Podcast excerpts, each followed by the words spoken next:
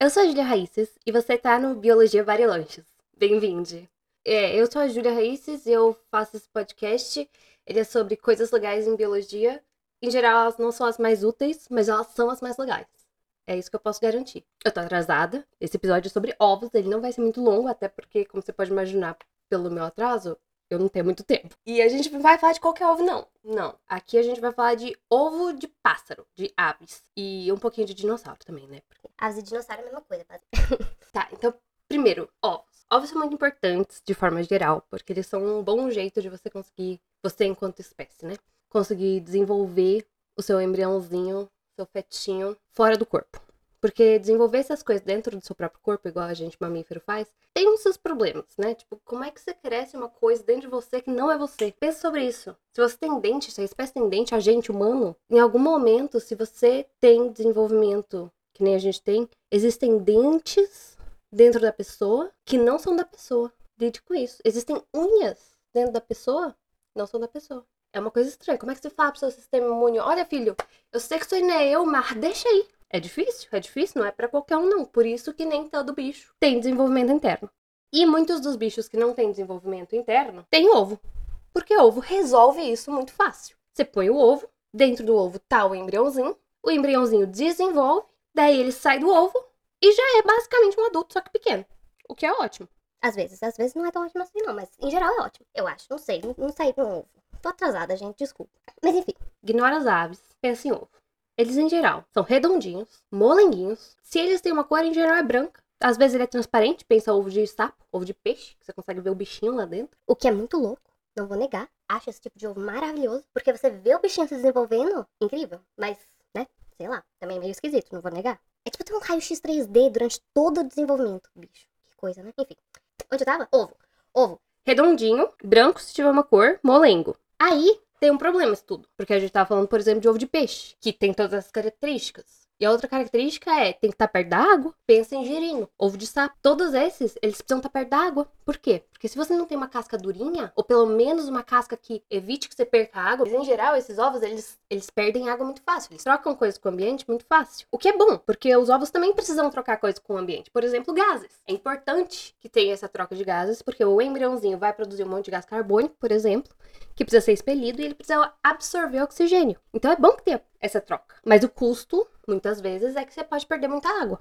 Então você tem que estar sempre perto ou dentro da água, como nos peixinhos. O que tudo bem nesse caso, porque eles já vivem dentro da água. Mas se você pensar em sapinhos, aí nem tanto, porque eles não precisam viver dentro da água. Desculpa. Bati no meu microfone. Do caso de peixe, tudo bem, mas de sapinho, por exemplo, não é tanto tudo bem, porque eles não precisam estar dentro da água toda hora. Mas aí, se você pensa, tipo, lagarto, cobra, dragão de comodo, passarinho, esses bichos não tá perto da água o tempo todo. E aí? E aí, meu, a gente faz uma casquinha que evita que perca água, que é mais seletiva sobre o que ela deixa entrar e o que ela deixa sair. E, no caso das aves, essa casquinha, Não só das aves, tá? Os, os também. essa casquinha, ela é de calcário. E dela é durinha, por isso que a gente tem que quebrar o ovo. Faz tlec, tlec. Não sei como você quebra o ovo. Você quebra com colher, você quebra na panela direto, não sei. Mas a gente quebra o ovo. É um fato. A casca é dura. Isso é bom. É bom que a casca é dura. Porque daí você não só protege se cair alguma coisa não muito pesada em cima do seu ovo, mas também você evita que perca água. Mas ainda precisa trocar os gases. Como que faz? Tem uns porozinhos. Tem porozinhos na casca do ovo. E esses porozinhos, meu amigo, minha amiga, amigue, eles podem ser muito diferentes uns dos outros. E são um jeito de você classificar os ovos, inclusive. Em ovo de dinossauro, eles também têm esses poros muito loucos. E é um jeito de classificar eles. É sim, uma loucura. E eles podem ser ramificados, eles podem ser mais retinhos, eles podem começar ramificando e daí uns ramos morrem, tipo, eles não vão até o fim. É muita coisa. E outra coisa que é muito especial, dessa vez só sobre os ovos das aves, é que nessa camada calcária você pode acumular pigmento. Então eles podem ter corzinha. Lembra como a gente falou que todos os outros ovos eram branquinhos ou transparentes? Passarinho não. Passarinho pode ter ovo de qualquer cor. Qualquer cor é um pouco de exagero, mas eles podem ter ovo de várias, cor, várias cores. Pode ter ovo azul, pode ter ovo verdinho, pode ter ovo marrom, pode ter ovo branco, pode ter ovo pintadinho. Inclusive, existe esse morfotipo, tipo essa corzinha de ovo, que é um vermelho rosado, assim. De um. Uma gaivota. Não é uma gaivota, é, mas é tipo uma gaivota. Não vou lembrar o nome agora. Depois eu procuro e se eu conseguir eu escrevo em algum lugar. Mas eu tô muito atrasada, talvez isso não aconteça. Mas enfim, que esse tipo de ovo dessa corzinha não existe mais, porque era tão bonito que as pessoas iam pegar os ovos e levavam pro museu, levavam pra casa, levavam pro caralho. E agora não existe mais esse novo ovo, essa cor de ovo na natureza. Não tem. Mas tudo isso pra falar que os ovos são muito bonitos, com as suas corzinhas. Mas além de ser bonitas, essas corzinhas têm outras funções, óbvio. Ou, ou não óbvio. Não sei. É óbvio pra mim, mas eu acabei de passar um dia inteiro lendo sobre isso, então agora no fim do dia tudo parece óbvio. No começo do dia nada parecia. Então, vamos lidar com esse fato aí. Como o meu professor de cálculo Mané dizia, ou diz ainda, espero que ele ainda diga, só existem dois tipos de problema: os triviais, que quer dizer os que são muito simples, e os que eu ainda não sei resolver. Então agora que eu sei é óbvio, mas quando eu não sabia, não era óbvio. Divaguei aqui. É. É, cor. Por que, que tem cor? Era isso que eu tava falando. Um- uma das razões pra ter cor é que fica muito mais fácil você esconder seu ovo. Se o seu ovo, ele meio que se, se mistura assim com a folhagem ou com o ninho que você tem, a cor dele se mistura com isso e daí se tem um predador, algum outro bicho tá ali olhando falando, hum, que fominha, cria um ovo. Ele não vai conseguir ver tão fácil, ou pelo menos assim a gente espera. Outra razão pra ter cor e padrõezinhos é saber que o ovo é seu e não do vizinho. É importante na hora que você tá dando suor ali pra cuidar do ovo, é bom saber que é seu e não do vizinho. Às vezes o vizinho é um cuco, é um bicho muito louco que põe o ovo no ninho dos outros pros outros cuidar. Fica aí com essa ideia. Você tem um ovo que você precisa cuidar, às vezes dá pro vizinho. Porque você teria um ovo pra cuidar? Não sei, mas é uma ideia só. Mas tem mais uma razão que é a minha preferida. Que eu acho que talvez eu faça um episódio sobre isso depois, que é Uma das coisas que essas corzinhas faz é, eles têm propriedades antimicrobianas, ou seja, a corzinha faz com que não dê bicho, entre um milhão de aspas, no ovo. Bicho, entre um milhão de aspas, no sentido de fungo, bactéria, essas coisinhas que a gente não quer, que ia ser tipo um dodói, uma doencinha de ovo. Então, é, essas cores são muito loucas. Fiquei assim, impressionada com isso. Mas tem mais uma coisa sobre,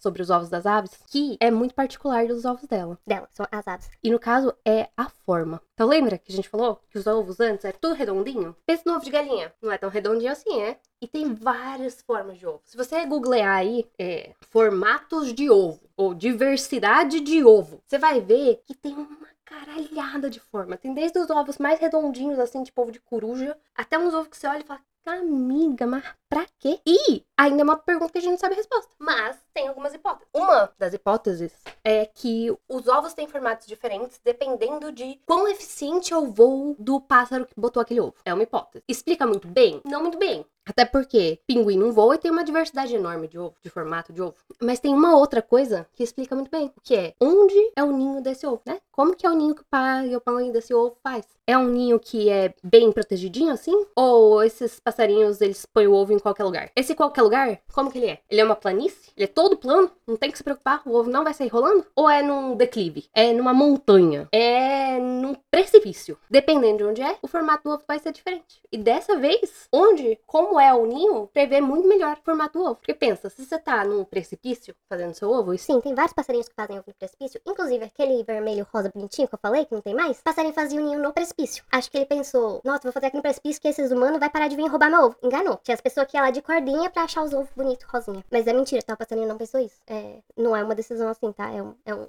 uma pressão evolutiva que faz você, ou no caso passarinho, é, escolher um certo lugar pra fazer um ninho, um certo ninho pra fazer, um certo tipo de ninho pra fazer e o caralho. Mas enfim, o formato do ovo pode ser previsto. previsto, predito, pode ser Ah, você pode meio que adivinhar qual vai ser o formato do ovo de acordo com como é o ninho em que esse ovo vive, ou em que esse ovo é colocado. Loucura, né? Eu achei muito legal. E se você tá aí pensando sobre os ovos, é, das aves principalmente, E você pensa, mas tem mesmo tudo isso aí, ó. É, moça. Você nunca viu, você viu ovo de galinha, às vezes um de pato. eu te proponho que você vá num museu de história natural. Provavelmente tem um numa cidade perto de você. E vários desses museus têm coleções de ovos. E se você por acaso gosta muito de ovos, ou se você quer estudar ovos, ou se você estuda ovos, pense sobre o fato de que museus emprestam as suas coleções uns pros outros. E existe uma coleção de mais de 5 milhões de ovos no mundo. E eles não são tão estudados quanto eles poderiam ser. Então você, meu caro ouvinte, minha cara ouvinte, cari ouvinte, você pode ser a pessoa que vai usar esse conjunto de ovos pra fazer uma nova pesquisa. O que, que será que a gente não sabe sobre os ovos? Eu não sei. Tem várias coisas que eu não sei. Por exemplo, por que, que alguns poros são desses de ramificado e alguns não? Como que mudou desde a época dos dinossauros? Quão comum é que os ovos sejam plásperos? E talvez todas essas questões tenham resposta e eu só não procurei direito no Google e,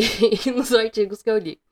Mas não sei, você pode procurar aí, pensar sobre isso. Às vezes você que vai responder uma delas, ou outra delas. Você pode ter perguntas muito melhores que eu. Inclusive, provavelmente você tem perguntas muito melhores do que as minhas. E é isso, vá nos museus perto da sua cidade, ou na sua cidade, se sua cidade tem museu, e pense sobre as coisas que a gente pode aprender com os museus e pai e tal. E sobre os ovos, por que, que eles como, né? Eu gosto que a pessoa nem consegue fazer a pergunta. É esse o nível de impressionada que eu sou com os ovos. É bem impressionante para mim. Espero que pra vocês também. Acho que por hoje é só, pessoal. Não esquece de fazer as coisas de podcast, que eu nunca lembro que são. É, segue a gente. Não sei se dá pra dar like. Se der pra dar like, dá like. Me segue no Twitter, é Julia Raíces. Faz lá suas perguntas, que você quiser. Não sei o que mais. Uh, provavelmente post que vai estar sobre isso no, no blog vai demorar um pouquinho, porque, como eu já disse, tô atrasada. Ainda tem que editar isso aqui? Eita, gente. Tô cansada só de pensar. Mas enfim, por hoje é só. Espero que você tenha aprendido alguma coisa sobre ovos e como eles são incríveis. E é isso. Espero que vocês tenham um ótimo dia, um ótimo tempo, uma ótima semana, uma ótima quinzena, um ótimo tudo. Espero que você esteja bem. Se não estiver bem também, pode me falar que eu provavelmente também não vou estar. É isso. Até a próxima e. Falou, valeu. Sei lá. Tchau.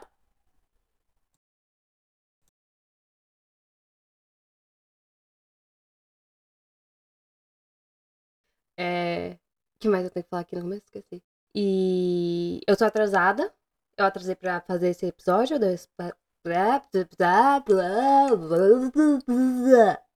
Eu demorei para fazer esse episódio, eu demorei para pesquisar esse episódio, eu demorei para editar esse episódio, quer dizer, ainda não demorei, mas eu já tô prevendo que eu vou demorar, eu tô gravando no dia que era pra eu estar tá lançando.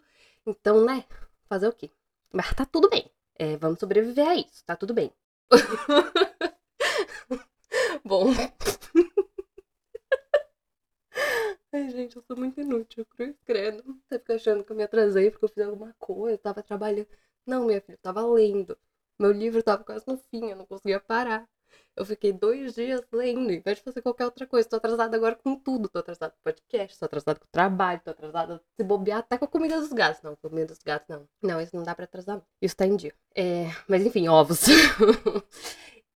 Aí dá pra vocês ouvirem meu, meu elástico. Enfim. Porque, por exemplo, ovo de. de, de... Porque, por exemplo, ovo de. Tá... Ô, oh, caralho. Eita, pemba, consegui falar. Trocam coisas com o ambiente muito fácil. Minha gata tá aqui, se eu gritar é porque ela pulou em mim. Pronto, consegui, falei. É. É? É. Nossa, acho que meu vizinho morreu. Mas tudo bem. É.